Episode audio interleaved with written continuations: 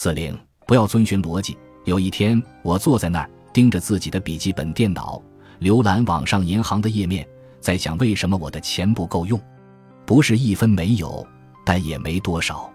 当时我对这个世界感到绝望和愤怒。我夜以继日的工作，却仍然没什么值得炫耀的东西。我注意到我陷入了受害者角色之中，我必须要振作起来，立刻振作起来。我要怎么从受害者心态转变成冠军心态呢？那一刻，我脑海里跳出了一个细微的声音，那个声音问我：现在最明显的矛盾是什么？做什么才能带来有很多钱的善报？我坐下来想了想，捐些钱出去。我倒吸了一口凉气，捐钱出去，和当时一切感觉正常的事情相比，捐钱显得格格不入。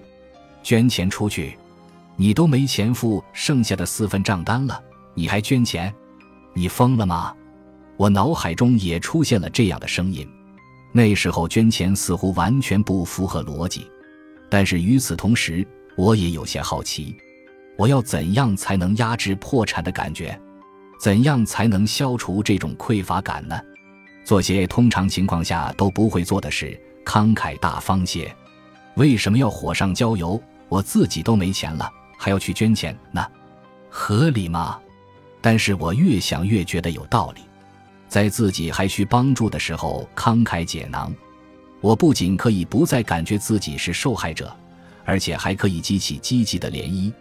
如果你相信善有善报，我相信那黑暗的时候分享一些光明给别人就很合理了。这样做，我不仅可以调整自己的情绪，而且还帮助了别人。这就是治疗我消极情绪的良药。如果我处于经济低谷，但是我还能捐钱，并且保持安然无恙，那就是我自己放大了对可能出现的最糟糕情况的恐惧。通过慷慨给予，我能保持富足而不是匮乏的心态，所以我选择帮助他人。我登录了社交媒体平台，不停地浏览新闻，最后发现某个英国慈善网站上有人在筹集资金，我决定帮助他。我捐了二十英镑，虽然二十英镑可能不是可以改变生活的大数字，但是对那时候的我来说，已经是一笔巨款了。